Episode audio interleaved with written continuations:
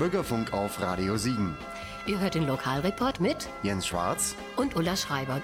Wir möchten euch heute mal so richtig in Schwung bringen. Unser Thema ist nämlich Bewegungsmangel. Seid also ganz entspannt, gespannt und hört zu. Wer zuhört, kann mitreden und natürlich auch mitmachen. Gleich geht's los.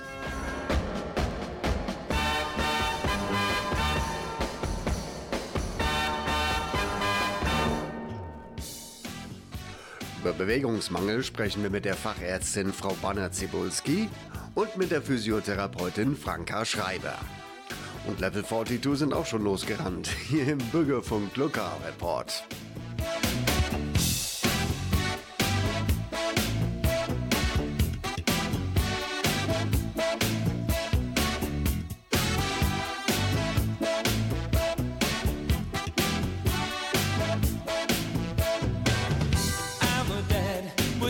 to our room. He'd be the voice of pain. He said that we would thank him.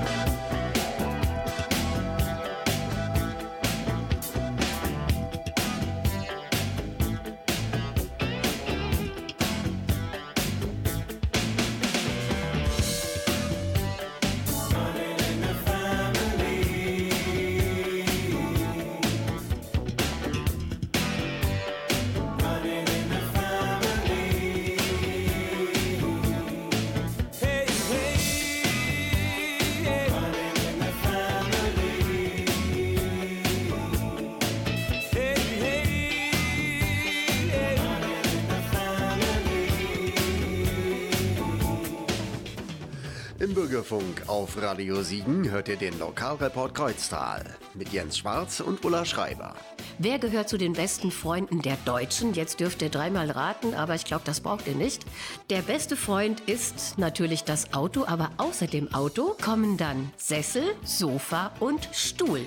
Wir sitzen, dass die Schwarte nur so kracht und im wahrsten Sinne des Wortes nur so kracht. Wir leiden unter chronischem Bewegungsmangel und dass das nicht gesund sein kann, dürfte jedem klar sein. Darüber sprechen wir mit zwei Frauen, die es wissen. Und um euch zu Hause von der Couch oder anderen gemütlichen Sitzgelegenheiten hochzuscheuchen, fangen wir mal direkt mit den medizinischen Folgen an, die man auf keinen Fall auf die leichte Schulter nehmen sollte. Wir sprechen jetzt als erstes mit Frau Astrid Banner-Zebulski, die sich auch selber vorstellt. Ja, vielen Dank für die einführenden Worte. Mein Name, wie Sie schon gesagt haben, Astrid Banner-Zebulski. Ich bin Fachärztin für Allgemeinmedizin und Lungenheilkunde und in der Praxis Family Docs hier in Kreuztal beschäftigt. Frau Bannert, ist Sitzen das neue Rauchen, also eine, ich sag mal, Zivilisationskrankheit? Ja, da sprechen Sie ein gutes Thema an. Sitzen ist ja an sich noch keine Krankheit, kann aber eben zu vielen Krankheiten führen. Und Sie haben schon ganz recht. Es ist ein großes Problem, dass wir in unseren Berufen heute, viele zumindest von uns, einen Großteil des Tages sitzend verbringen. Sie haben gesagt, Sitzen ist das neue Rauchen. Am schlimmsten ist natürlich die Kombination von beiden. Den ganzen Tag sitzen und dabei rauchen. Da wollen wir heute ein bisschen das Augenmerk darauf richten, wie man dieses Sitzen mal unterbrechen kann. Wir müssen ein bisschen rausfinden, was können wir an einfachen Dingen im Tagesablauf tun und was macht dem Einzelnen auch Freude dabei. Frau Bannert, zu geringe körperliche Aktivität hat auch viele Auswirkungen auf den Organismus und das Risiko an einer chronischen Krankheit zu erkranken ist sehr hoch. Welche Erkrankungen können Sie uns als erstes nennen? Also ich will jetzt erstmal auf die Herz-Kreislauf-Krankheiten schauen. Auch da muss man natürlich ein bisschen einschränkend sagen, dass die mangelnde Bewegung nicht die alleinige Ursache ist, aber dass wir andersrum drauf geschaut das Fortschreiten oder vielleicht sogar das Entstehen von solchen Krankheiten durch mehr Bewegung und durch Ausdauertraining verhindern können oder den Verlauf verbessern. Wenn wir hier zum Beispiel auf die koronare Herzerkrankung schauen, das ist die salopp gesagt Verstopfung der Herzkranzgefäße, die den Herzmuskel mit Sauerstoff versorgen, ist ja eine weithin bekannte Krankheit, die zum Herzinfarkt führen kann. Und da wissen wir, dass eben Bewegung, Ausdauertraining auf vielen Ebenen eingreift und ein Fortschreiten verbessern oder ein Auftreten verhindern kann. Zum einen wird die Durchblutung verbessert durch Bewegung, durch Ausdauertraining. Und das führt dann auch dazu, dass der Herzmuskel besser durchblutet wird. Wenn wir jetzt schon eine koronare Herzerkrankung haben, das heißt, einige dieser Herzkranzgefäße sind vielleicht schon verengt, dann kann ein regelmäßiges Ausdauertraining dazu führen, dass Umgehungskreisläufe gebildet werden, also dass zusätzliche Blutgefäße gebildet werden, die dann wieder dafür sorgen, dass der Herzmuskel ausreichend durchblutet wird. Und die Kraft des Herzens wird gesteigert, der Blutdruck sinkt. Was Franka Schreiber auch später noch sagen wird, ist, dass auch der Stress eben reduziert wird und dass wir das gut modulieren können mit Bewegung. Und das ist ja auch ein großer Faktor, was Bluthochdruck zum Beispiel angeht. Welche Tipps können Sie da zur Abhilfe nennen? Ich erinnere mich in dem Zusammenhang sehr gut an einen mitreißenden Vortrag von einer Sportmedizinerin in Köln, die an der Sporthochschule tätig ist, die gesagt hat, sagen Sie nie den Patienten, Sie müssen Sport machen. Reden Sie immer von Bewegung und wie ich eingangs schon sagte, vielleicht mal rausfinden, was passt in den Alltag des Einzelnen. Die Hundegänger sind schon mal gut bedient, die müssen jeden Tag raus. Aber jetzt mal schauen, kann man einfach in den Tagesablauf irgendetwas einbauen. Jeder kennt natürlich die schlauen Tipps, die Treppe zu nehmen statt den Aufzug, was man ja auch immer wieder versuchen kann. Dann gibt es aber noch so ein paar ganz einfache Sachen zum Thema zu lange sitzen. Also es ist eigentlich ganz gut belegt inzwischen, dass wir mindestens eine Minute pro Stunde am Tag stehen sollten. Also nicht unbedingt nur stehen, vielleicht einfach mal aufstehen, ein paar Schritte gehen. Da gibt es ja auch so viele digitale Helferlein inzwischen, Uhren, die uns dann daran erinnern. Also ich bin nicht dafür, alles zu vermessen und aufzuzeichnen, aber es gibt natürlich schon hilfreiche Tools. Und wenn da so ab und zu mal so eine Uhr am Handgelenk rappelt und sagt, steh auf, dann trifft einen das ja manchmal auch in der Situation, wo man vielleicht gerade telefoniert. Und man kann auch während des Telefonats mal eine Minute oder zwei durch den Raum marschieren. Oder man kann sich so ein bisschen einbauen, dass man den Weg zum Kopierer öfter macht und mal einzeln geht. Wirklich sich mal selber hinsetzen und überlegen, wo kriege ich in meinen Arbeitsalltag, ohne zusätzliche Zeit einbauen zu müssen, einfach so ganz kleine Bewegungseinheiten hin. Das kann schon sehr viel ausmachen. Denn ich weiß es selber und wir alle kennen das. Man kommt abends müde von der Arbeit nach Hause und der erste Gedanke ist nicht immer, jetzt Sport zu machen. Deswegen in den Alltag einbauen und vielleicht trotzdem obendrauf noch durchaus anerkennen, dass ein Spaziergang am Abend an die frische Luft einen richtig gut runterbringen kann. Vielleicht den Partner, die Partnerin mitnehmen, ist auch immer eine gute Gelegenheit, um auch im Gespräch nochmal runterzukommen, sich auszutauschen, was für die Psyche zu tun. Frische Luft und Durchatmen draußen ist für den gesamten Körper und die Seele sicherlich ein großer Vorteil.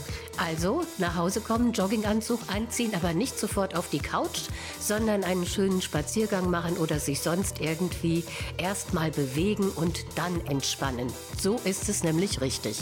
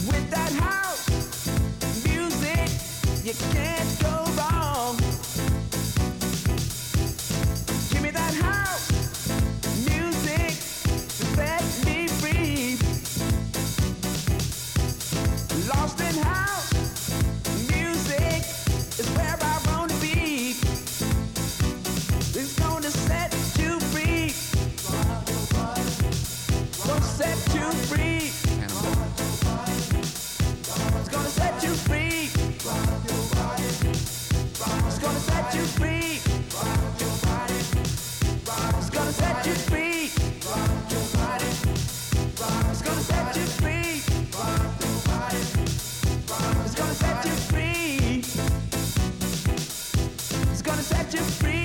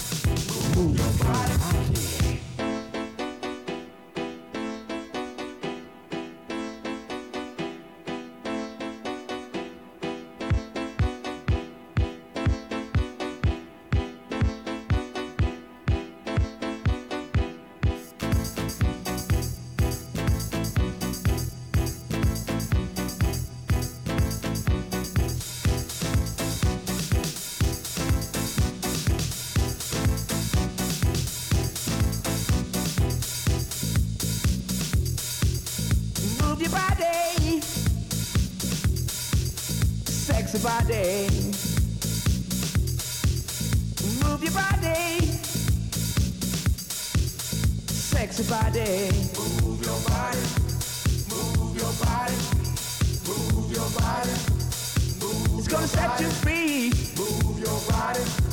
Move it's gonna set you free. Move your body. Move it's gonna set you free. Move your body. Move your body. Move your body body. Move your body. Move your body. Move your body.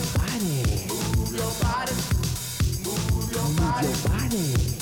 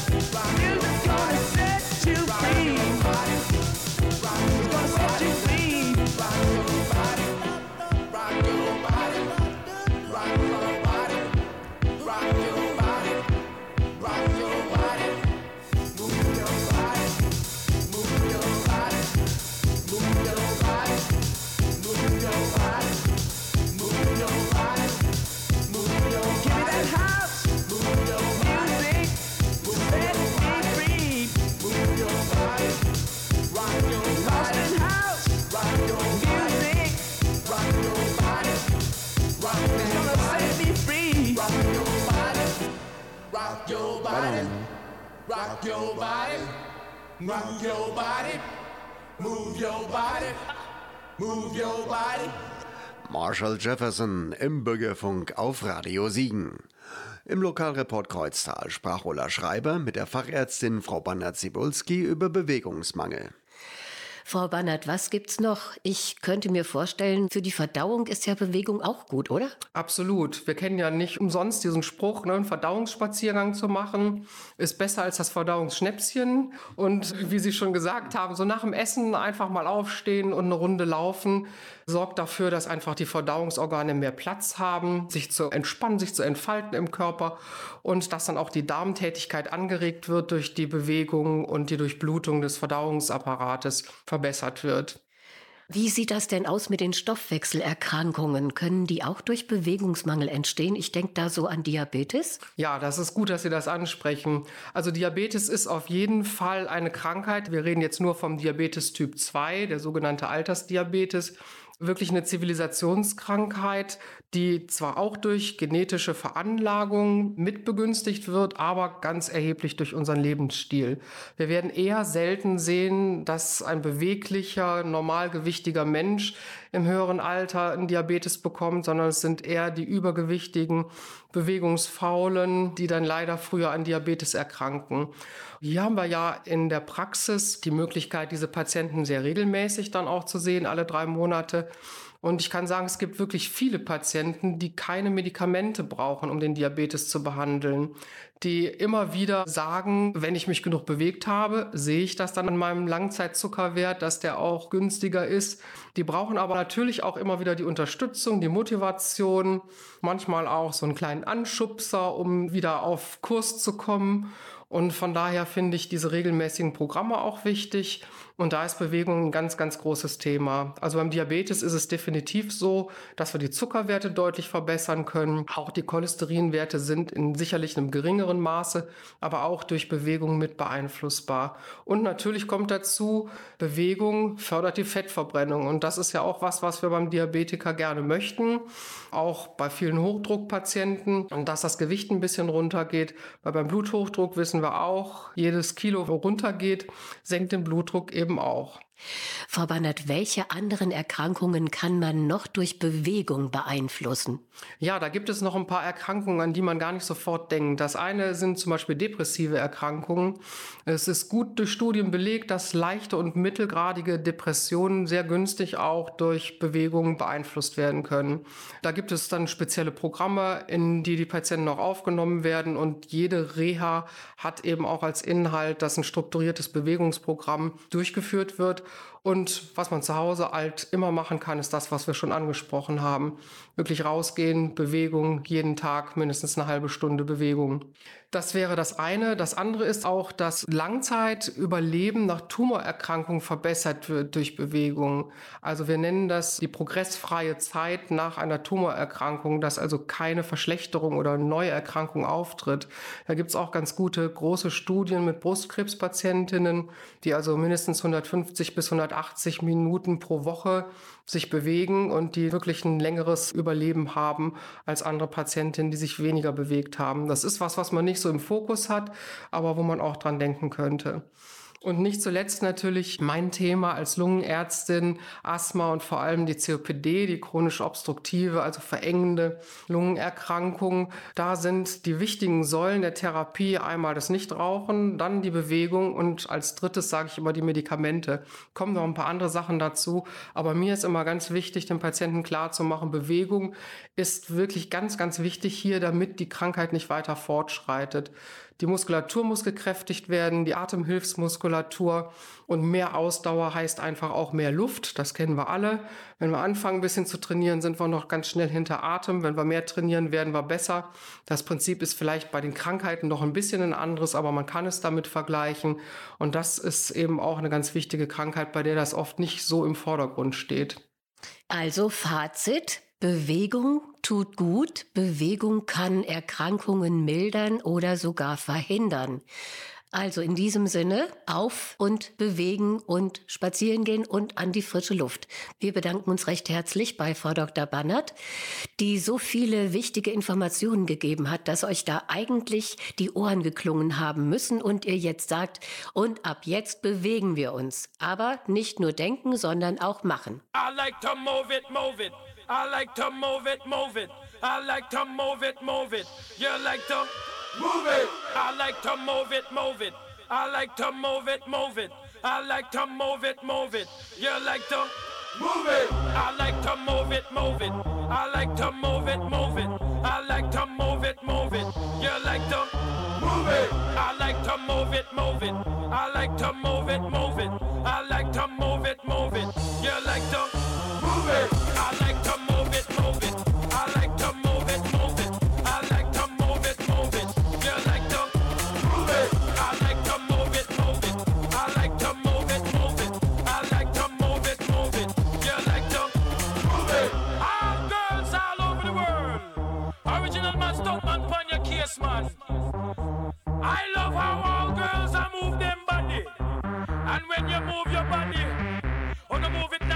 sweet and sexy.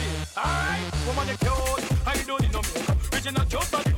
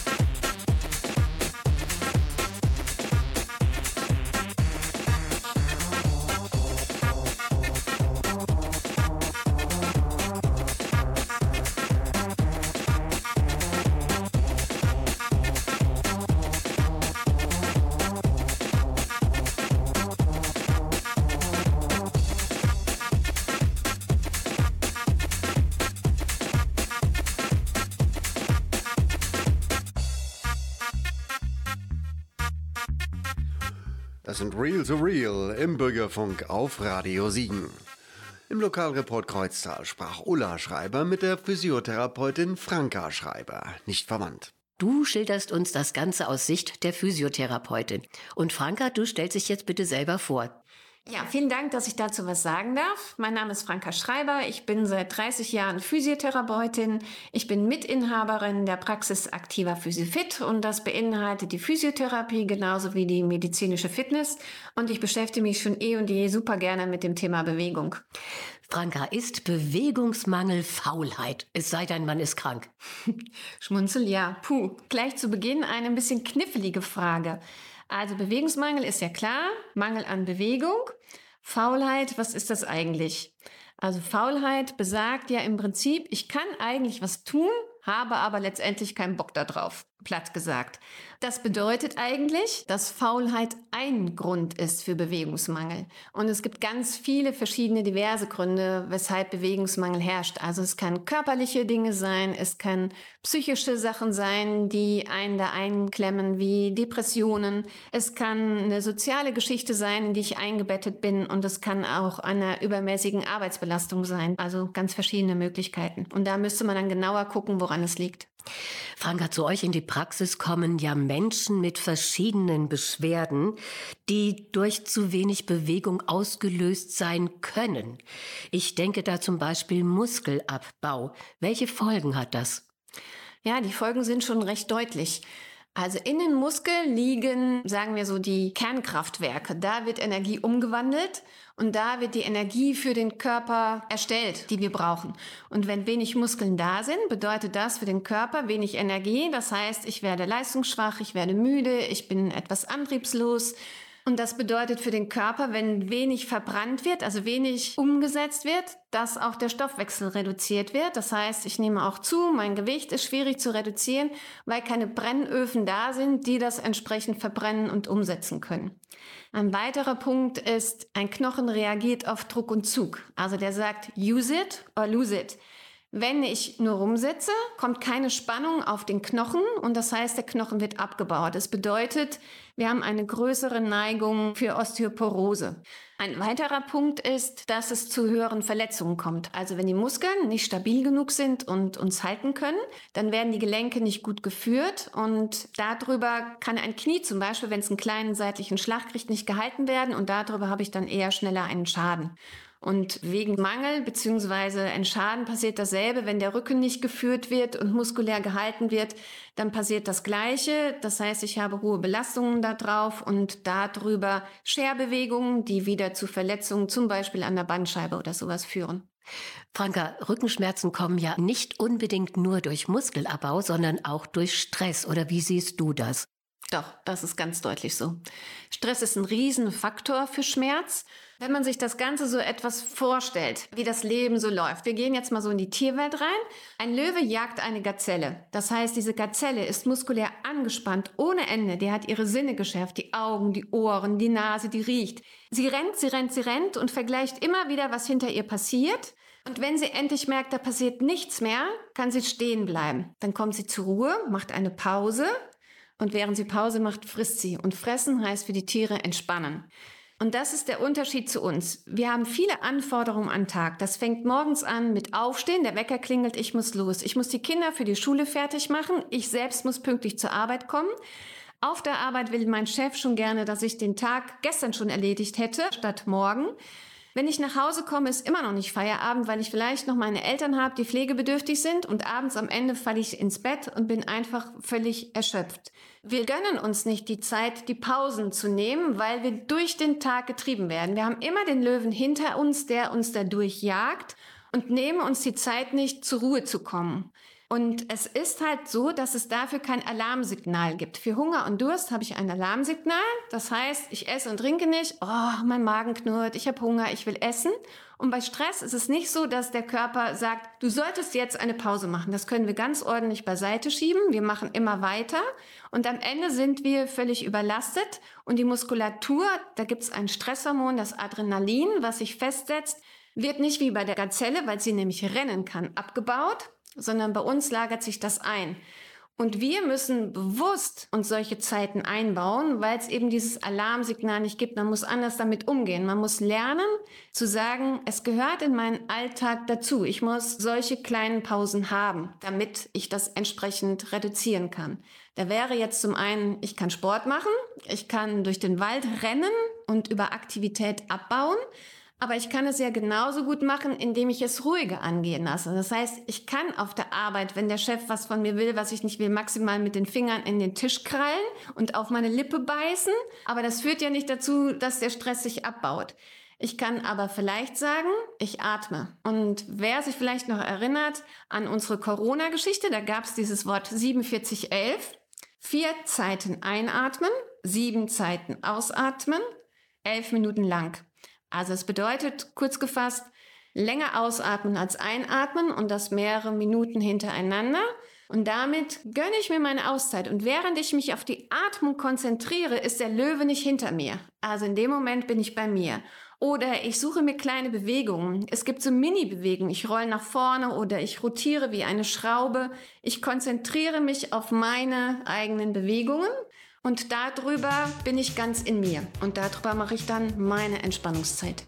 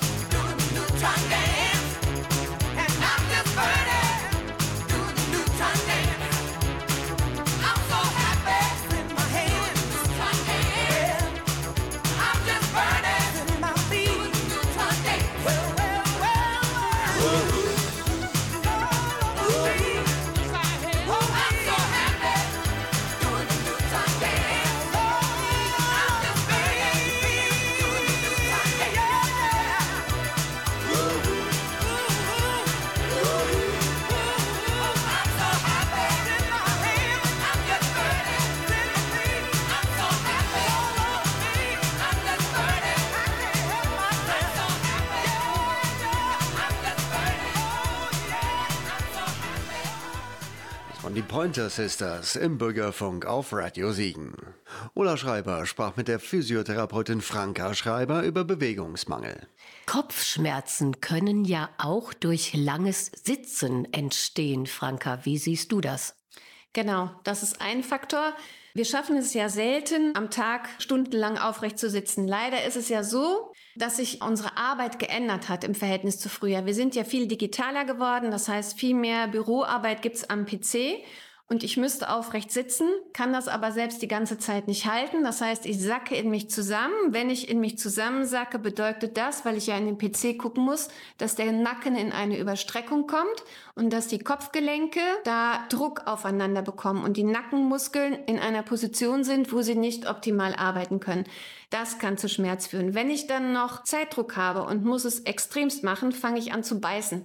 Viele unserer Patienten haben Kieferprobleme und fangen an, vor Stress auf die Zähne zu beißen. Und Zähne und Kiefer sind ganz dicht mit dem Nacken verbunden. Das heißt, auch da führt es wieder zu Problemen im Nacken. Bedeutet, auch von da gibt es dann Kopfschmerzen.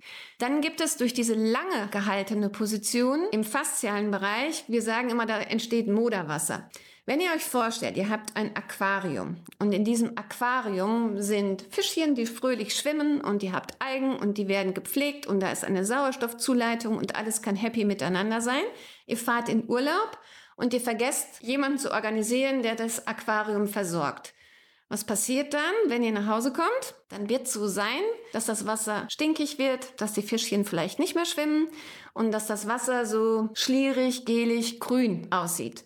Und so ähnlich kann man sich das vorstellen. Wenn wir immer in diesen Positionen hängen, heißt das, es sammelt sich Moderwasser an. Also es bedeutet, es passiert kein Austausch mehr von Sauerstoff und von neuen Flüssigkeiten. Eine Bandscheibe zum Beispiel, die funktioniert über Flüssigkeitsaustausch. Wenn ich die immer in eine Position gebe, tauscht sich nichts mehr.